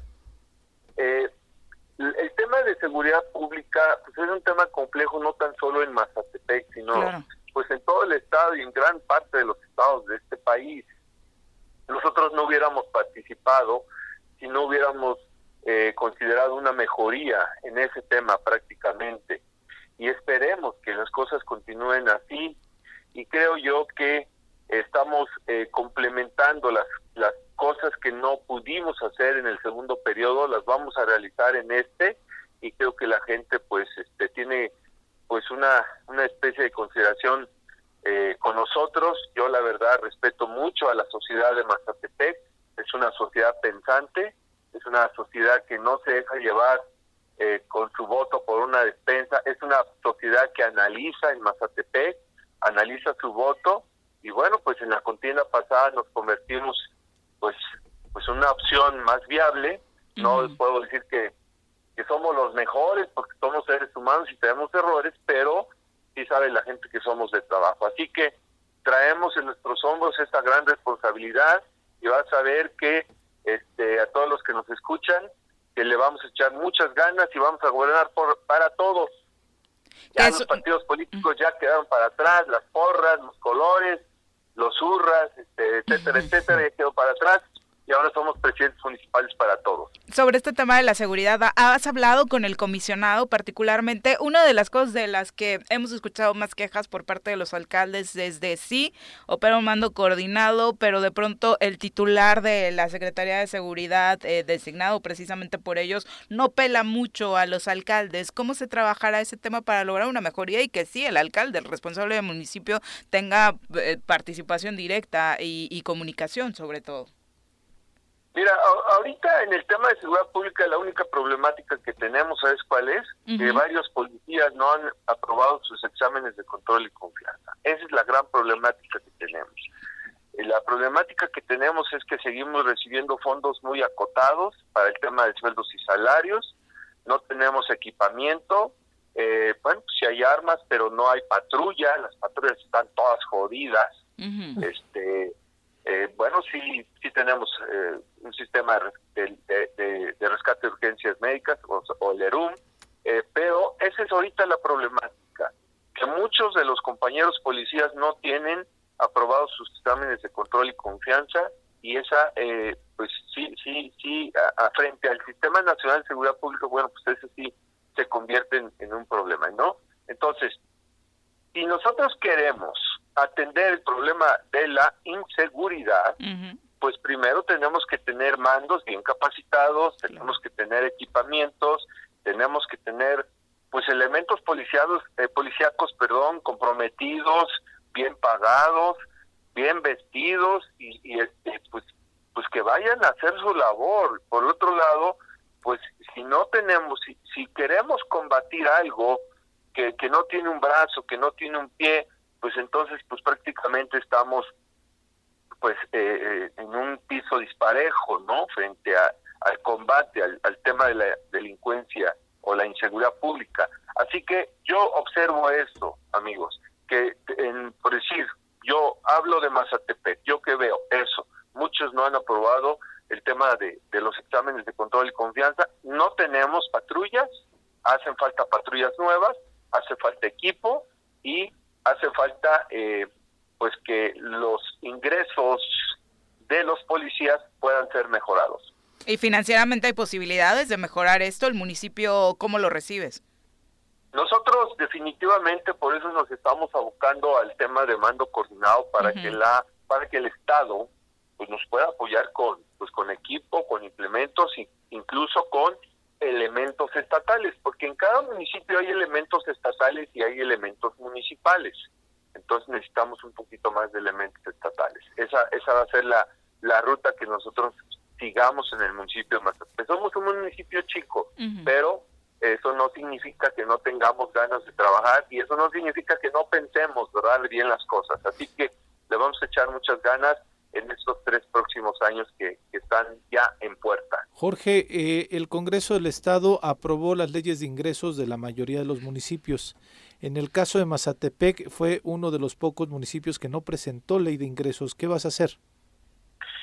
Bueno, sí, ese es un hecho lamentable y, yo quiero pensar que los tiempos les ganaron a la actual administración que está por salir no creo que haya sido un acto de mala fe, porque si fue pues un acto de mala fe, pues bueno, están mal. Eh, eh, nosotros vamos a estar trabajando pues prácticamente con la ley de ingresos que estuvo aplicándose para el 2021. Nosotros en los primeros 15 días del mes de enero eh, vamos a enviar nuestra propia propuesta de ley de ingresos.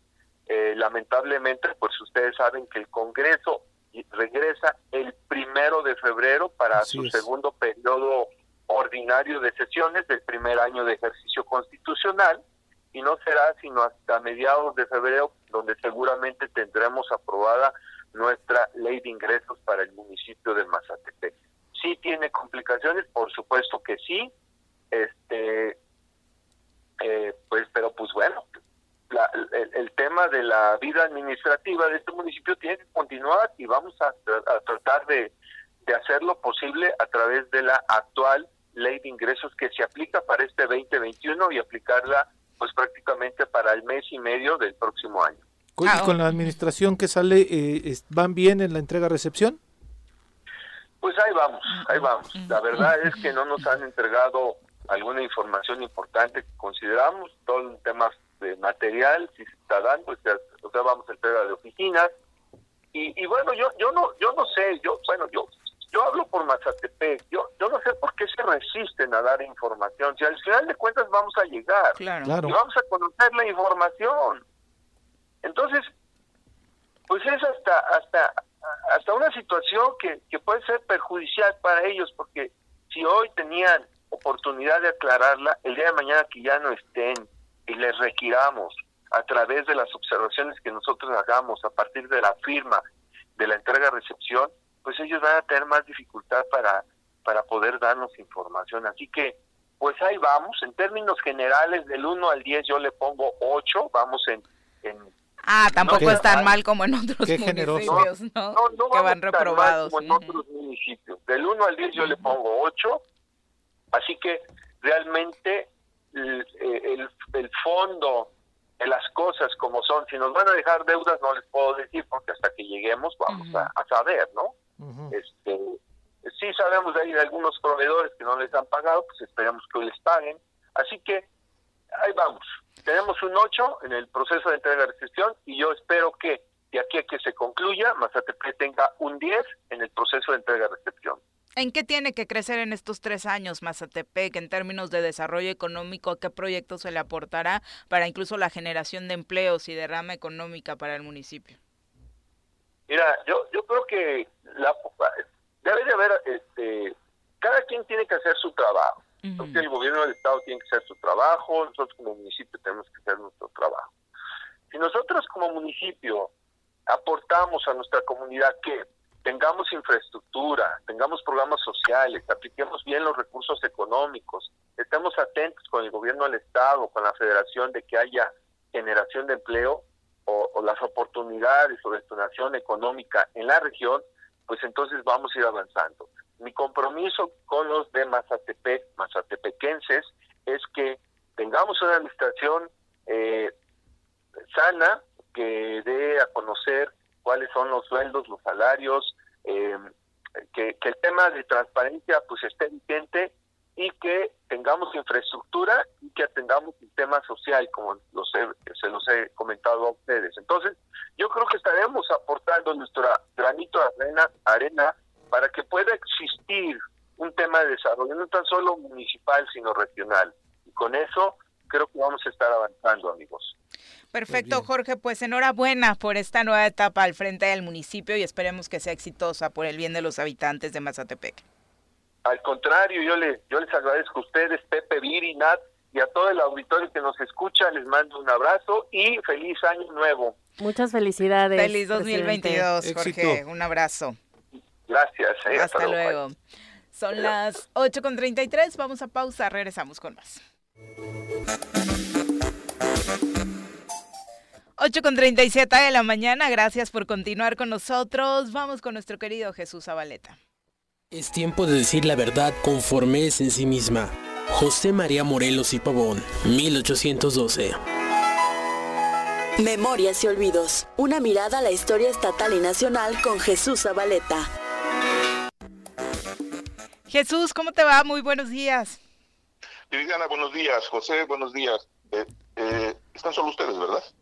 No seas grosero, Jesús Zabaleta. Es que no estoy escuchando el programa. ¿Digo alguien más? Ay, qué mala onda que no escuches. Está nuestra querida Nachieli Carranco Lechuga. Ah, Nachieli. Nachieli, qué gusto saludarla. No, no es Nachieli, es Naxieli. Naxieli, aunque te cueste más trabajo. Naxieli.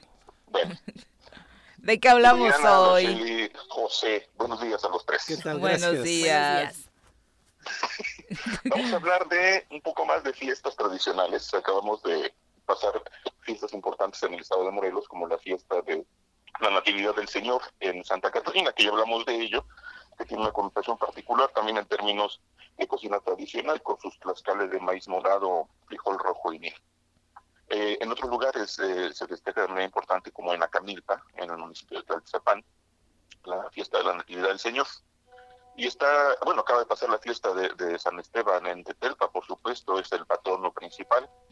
Y tenemos eh, algunas fiestas cercanas, una de ellas es el de la, eh, la fiesta del Señor de la Expiración en Cocoyo, que tiene mucha tradición en una capilla pequeña, porque implica una importante participación de la feligresía y también de peregrinos. Y la que, la que fue en su momento eh, una de las fiestas más importantes, tal vez incluso la más importante en términos de peregrinación, eh, y que da inicio al calendario de festividades litúrgicas en la Iglesia Católica y en las comunidades de Morelos, que es la eh, fiesta en honor al Señor de Tula, que si bien es una de las de mayor tradición, porque el próximo año se cumplirán 300 años de la aparición, de la presunta aparición de la imagen del Señor de Tula, lo cierto es que se, convirtió desde eh, el siglo XIX en una de las fiestas más politizadas. ¿Y, por qué lo digo? Primero nos remitimos al origen. El 14 de septiembre de, 1722, en unos campos que pertenecían a la hacienda de San Gabriel Las Palmas, eh, campos conocidos como Lomas del Tulás, porque estaba lleno de tules el lugar, era una zona pantanosa. Eh, el 22, perdón, el 14 de septiembre de 1722 fue encontrada esta imagen del señor de Tula. Eh, la imagen fue trasladada a la capilla de, la hacienda, pero en dos ocasiones eh, desapareció de la capilla para volver a aparecer en el lugar en donde había sido encontrada por José Cerón, un, leñador que trabajaba en la hacienda y que había hecho el hallazgo. Eh, la gente empezó a congregarse ante el presunto milagro y esto generó temor en los dueños de la hacienda eh, con la idea de que podía crearse un nuevo pueblo en torno de, esta imagen en terrenos de la hacienda de San Gabriel, por lo que pidieron a los monjes del convento, del templo y convento de Santo Domingo en Tlaquiltenango, eh, que eh, tenía una influencia importante de este, este templo, pidieron trasladar la imagen del señor de Tula, de San Gabriel Las Palmas, a, a Tlaquiltenango. Y esto sucedió el 1 de enero de 1723. Se hizo un traslado en procesión, debe haber sido una procesión muy interesante eh, para la época, un trayecto largo. Eh, y resulta que la imagen, habiendo sido colocada en el altar mayor del, del templo de Santo Domingo, en Semana Santa desaparece. Y resulta que es encontrada en el templo de Nuestra Señora de Guadalupe en Cojutla. Esto sucedió en tres ocasiones, según las, narraciones de la época, que son documentos que eh, generaron los frailes dominicos que tenían bajo su responsabilidad la administración del convento en, esa época. Ante tales hechos se decidió que la imagen del señor de Tula eh, se quedara en Jojutla, eh, por lo que se instaló en el pequeño y antiguo templo de Nuestra Señora de Guadalupe. Y esto implicó que, este, se trasladara el 14 de septiembre de 1723, es decir, justo un año después de su aparición en San Gabriel Las Palmas, se trasladó de Tlaquiltenango a Jojutla. Y por primera vez eh, este, se celebró eh, la fiesta de Tula al año siguiente, el 14 de septiembre de 1724. Es decir, fue la primera festividad real en honor al Señor de Tula. Sin embargo, después de que fue creado el municipio de Jojutla en 1847, y ya terminamos con esto para eh, explicar por qué se ha politizado, eh, eh, crearse el municipio el 31 de marzo de 1847, eh, se eligió a la primera autoridad municipal y el primer presidente municipal fue Ricardo Sánchez, a quien se le atribuye la introducción del arroz y que yo siempre he dicho que fue un oportunista que se enriqueció a costa de los ahorros que tenía la gente de Jojutla para construir el santuario que todavía no termina de construirse eh, después de varios siglos. Y resulta que a Ricardo Sánchez se le ocurrió cambiar la fiesta, la fecha de la fiesta del Señor de Tula, del 14 de septiembre al 1 de enero. ¿Por qué? Porque el 1 de enero de 1848 él rindió protesta junto con el Cabildo como la primera autoridad municipal de Jojutla. Es decir, en, 1700, eh, en 1847 no hubo fiesta del Señor de Tula el 14 de septiembre, sino que se celebró el 1 de enero de 1848 por un acto político, por una decisión política. Y desde entonces ha sido utilizada la fiesta de, de Jojutla eh, como acto político, cuando el 1 de enero de cada año, salvo algunas excepciones que no fueron honrosas, eh, los gobernadores iban a inaugurar la feria y en los últimos años se ha convertido en un desfile de, políticos, de aspirantes a cargos de elección y de autoridades en turno, que lo que hacen es desmerecer el elemento inicial de la fiesta, que es el elemento religioso, y que ha dejado atrás al señor de Tula como el elemento de mayor identidad, no solo de Jojutla, sino de la región sur del estado de Morelos. No, sin duda una tradición que la población vive con mucha pasión, eh, Jesús. No, fíjate que eh, de hecho se ha perdido el, elemento religioso en la región. Eh, hay, hay un desapego del origen. Pero de las nuevas generaciones, ¿no, no Jesús? O sea, porque en general creo que mm. De la gente eh, que obviamente vio nacer esta tradición suele ser como muy apegada. No, fíjate que yo creo que es una de las de las fiestas tradicionales de Morelos que más ha perdido este elemento de fe eh, incluso entre los adultos, no es un asunto generacional. Paradójicamente, eh, las fiestas a las que podemos eh, eh, ir, las fiestas que podemos visitar, hay una importante vinculación transgeneracional, es decir, muchos jóvenes se, involucran ya en las festividades. Y podemos verlo, por citar un ejemplo, en el tema de, las danzas. Hay muchos jóvenes involucrados, involucrados por ejemplo, en los ticuanes. La mayoría son jóvenes eh, eh, en las pastoras tienen que ser niñas.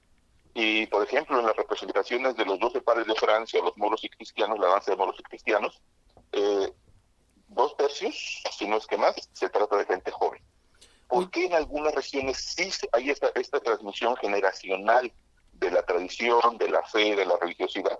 Y en Cojutlano, insisto, son muchos factores. A mí me tocó ver cuando la, la misa de mediodía del 1 de enero llegaban eh, miles de personas y, la, y el depósito que hacían de limosnas eh, en las alcancías era tremendo. Se tenía que, levantar con, con, canastos. Yo lo vi.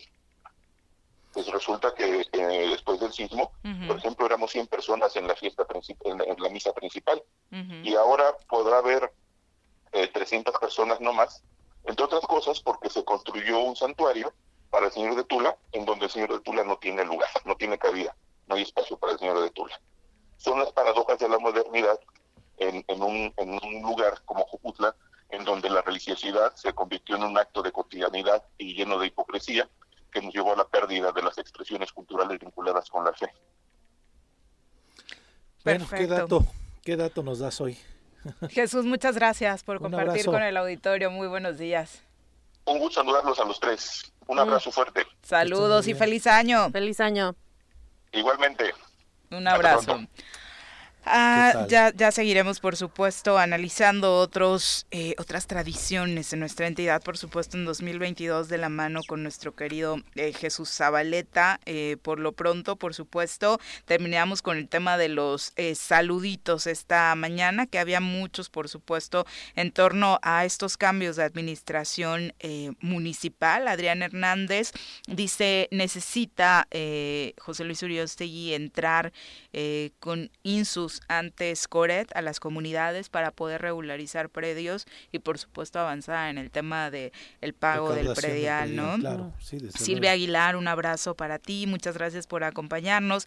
También para Rafa, Rafa Domínguez Galindo, dice saludos mis amigos, feliz 2022, lleno de dicha y bendiciones para ustedes. Un abrazo. Eloisa Fuentes dice Soreros, abrazos a la distancia, una mañana muy fresca, eh, pero bueno, ya de las últimas, la penúltima de 2022. Muchas gracias también por estar con nosotros. Julio Lara dice mucho éxito, licenciado Uriostegui. Ojalá se pueda acercar a la UAM para trabajar de forma conjunta en varios proyectos. Importantísimo que los municipios trabajen de la mano de la máxima casa de estudios. Vamos ahora a los deportes. Las pelotas, las pelotas, las pelotas juega usted. No hay deporte en este mundo donde no las use usted. Las pelotas, las pelotas, las que sueña para usted. Son las de Ninelli, Niurka, Maradona y Pelé. Las pelotas, las pelotas, las pelotas, sabe usted, son las mismas en Bilbao.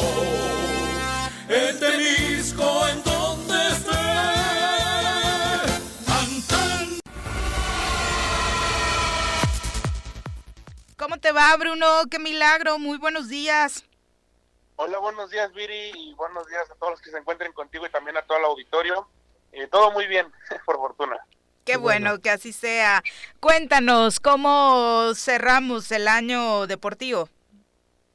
Sí, bueno, lo cerramos creo que con una crisis en cuanto al fútbol europeo, en cuanto al COVID, porque ha habido muchos, eh, últimamente muchos positivos, en cuanto a algunas ligas europeas, desafortunadamente, algunos estadios todavía se vuelven a, cerrar y es complicado el, panorama para el regreso de, invierno ya el próximo fin de semana, pero bueno, creo que se seguirá trabajando para que pues puedan estar abiertos los estadios con esta con esa nueva variante que ha pegado muy muy fuerte en, el fútbol europeo y en el fútbol mexicano pues con algunos fichajes creo que se deja un balance eh, positivo en ambos, en ambos torneos, eh, rompiendo eh, dos maldiciones, tanto como la del azul de más de 23 años y la del Atlas de más de 70 años, y pues siendo un torneo, pues también el, el de Cruz Azul, el donde fue campeón Cruz Azul, creo que un torneo Guardianes 2021, pues un torneo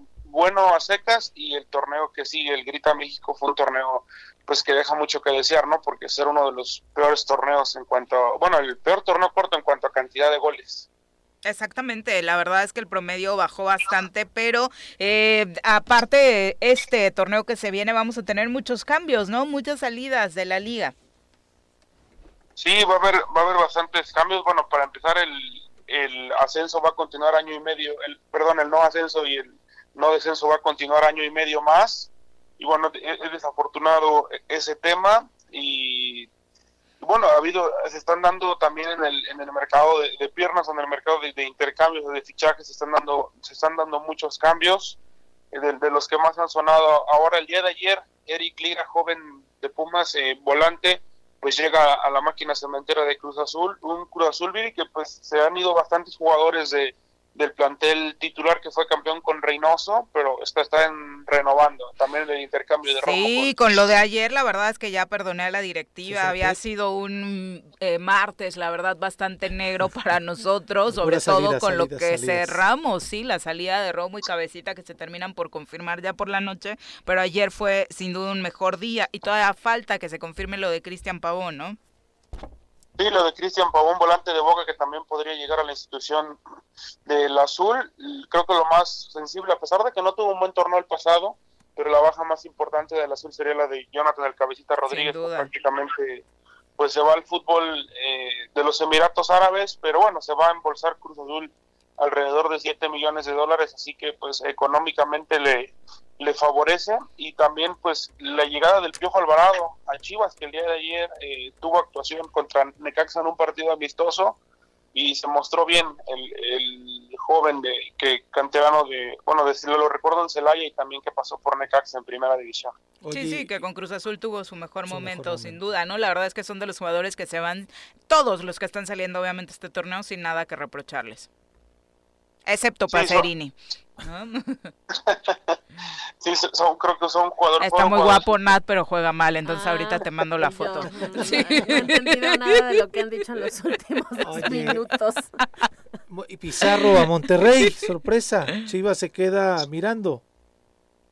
Sí, Pizarro que regresa a Monterrey después de que tuvo un paso muy eh, malo, podemos decirlo, porque tuvo muy pocos eh, minutos y tuvo muy pocas buenas actuaciones con el Inter de, de, Miami y ahora regresa a Monterrey y también a Monterrey va Luis Romo en este intercambio por, por Charlie Rodríguez. Romo un jugador ya más consolidado y Charlie Rodríguez un jugador con, con mucha proyección a futuro, un jugador sensacional y son algunos de, de los cambios que se están dando. Por otro lado también, pues Tigres también se, está, se reforzó con dos jugadores que son de bastante calidad, tanto como Córdoba, que llegó de, América, y tanto como Angulo, este chico que juega como central y como lateral del equipo campeón del fútbol mexicano, que es el Atlas. Y que llegó con positivo de COVID, ¿no? Sí, que llegó con, con positivo de COVID, se siguen haciendo pruebas y bueno, varios jugadores siguen saliendo desafortunadamente y bueno, si en Europa ya está ahora pegando muy fuerte, yo creo que también en México, ahora que los jugadores están regresando a la pretemporada, regresando de las vacaciones, yo creo que también va a ser un arranque complicado en cuanto a la cuestión de pues de los estudios de COVID para el regreso de la liga, que ya inicia pues prácticamente la próxima semana, el, el 6 de enero, con un partido entre Pachuca y Atlético de San Luis. Sí, la verdad es que prácticamente todos los equipos renovados, eh, hay algunos como Cruz Azul que equilibraron con sus altas y bajas, otros como Pumas, que bueno, es prácticamente la tendencia de, ese equipo, siempre eh, más bajas que altas, aunque la verdad es que siempre de reconocerle que el talento joven sigue fluyendo de su cantera, ¿no? Sí, sobre todo el trabajo del entrenador, que parece que encontraron al entrenador adecuado, porque a pesar de que a veces no les va bien, siempre logra hacer un equipo competitivo, lo desarman y lo vuelven a desarmar al equipo y, el entrenador sin duda que conoce el, ADN Puma, todo toda la institución, las entregas de la institución y les ha dado una solidez en cuanto a una solidez defensiva y una buena competencia al equipo de Pumas, aunque pues sí siguen esperando los refuerzos porque el plantel la verdad es muy corto, muy muy limitado. Y bueno, la cuestión de las Chivas que siguen esperando más refuerzos porque con el Piojo Alvarado dejaron ir dos jugadores, tanto como Antuna como Mayorga, y también es, es complicado para la afición de Chivas que sigue exigiendo pues mayor cantidad de refuerzos y eso que se hablaba también de que la posible idea de Alexis Vega que de momento me parece que va a continuar. Sí, y la incógnita que muchos quieren, que muchos algunos dicen que Michel eh, Leaño no es la persona ideal para dirigir Chivas, pero que la directiva le dio la confianza para poder continuar este torneo. Sí, le, va a dar la confianza, le dio la confianza para cerrar el, torneo pasado, no le fue también en el, en el cierre, pero habrá que esperarse ahora desde cero, con el, prácticamente el mismo plantel y, un jugador eh, diferente, nuevo, pues puede lograr meter a, Chivas donde, donde tiene que estar, peleando con peleando al menos la liguilla, la clasificación directa a los cuatro primeros, pero pues de momento Chivas pinta y luce complicado con este plantel que tiene creo que si logra adquirir un par de refuerzos más, pues podría ser más competitivo aunque pues ya prácticamente la próxima semana inicia el torneo y, es un panorama bastante difícil para el rebaño. Y entiendo que a muchos eh, aficionados de las Chivas les dolió lo que dijo Córdoba llegando a Tigres, pero de acuerdo a las estadísticas de los últimos torneos no hizo más que decir la verdad. Con Tigres la aspiración es lograr el título, con Chivas la aspiración hoy, y lo acabas de decir, es lograr la clasificación y por supuesto que en los objetivos de un jugador que tiene obviamente ambición de crecer, pues dista mucho de ser atractivo el panorama para firmar con ese equipo, ¿no? Sí, sí, sin duda. Un equipo que tenía prácticamente de las últimas 11 liguillas solamente ha clasificado a, unas Chivas, pues eh, eh, tiene razón Córdoba, aunque obviamente que no les agrada eh, a, los aficionados de Chivas de un jugador que viene del América, pero bueno, tiene totalmente Y que sí quería irse a las Chivas, ¿no? Una cosa es que sea real, pero sí le hubiera encantado firmar con el rebaño. Pero bueno, Bruno, muchas gracias, muy buenos días. Pues muchas gracias, Viri, saludos a todos. Saludos a todos, mañana platicamos todavía. Nat, muchas gracias por acompañarnos. Ay, no, gracias a ustedes por volverme a invitar, aunque no estuve muy participativa porque, por ejemplo, esta parte y la anterior son cosas que no... No te, no te vienen muy bien. No, sé qué decir, la verdad, como de, que si la iglesia, que si no... la iglesia, pues, o sea, con, con Zabaleta pues, es como, ah, ¿qué dices?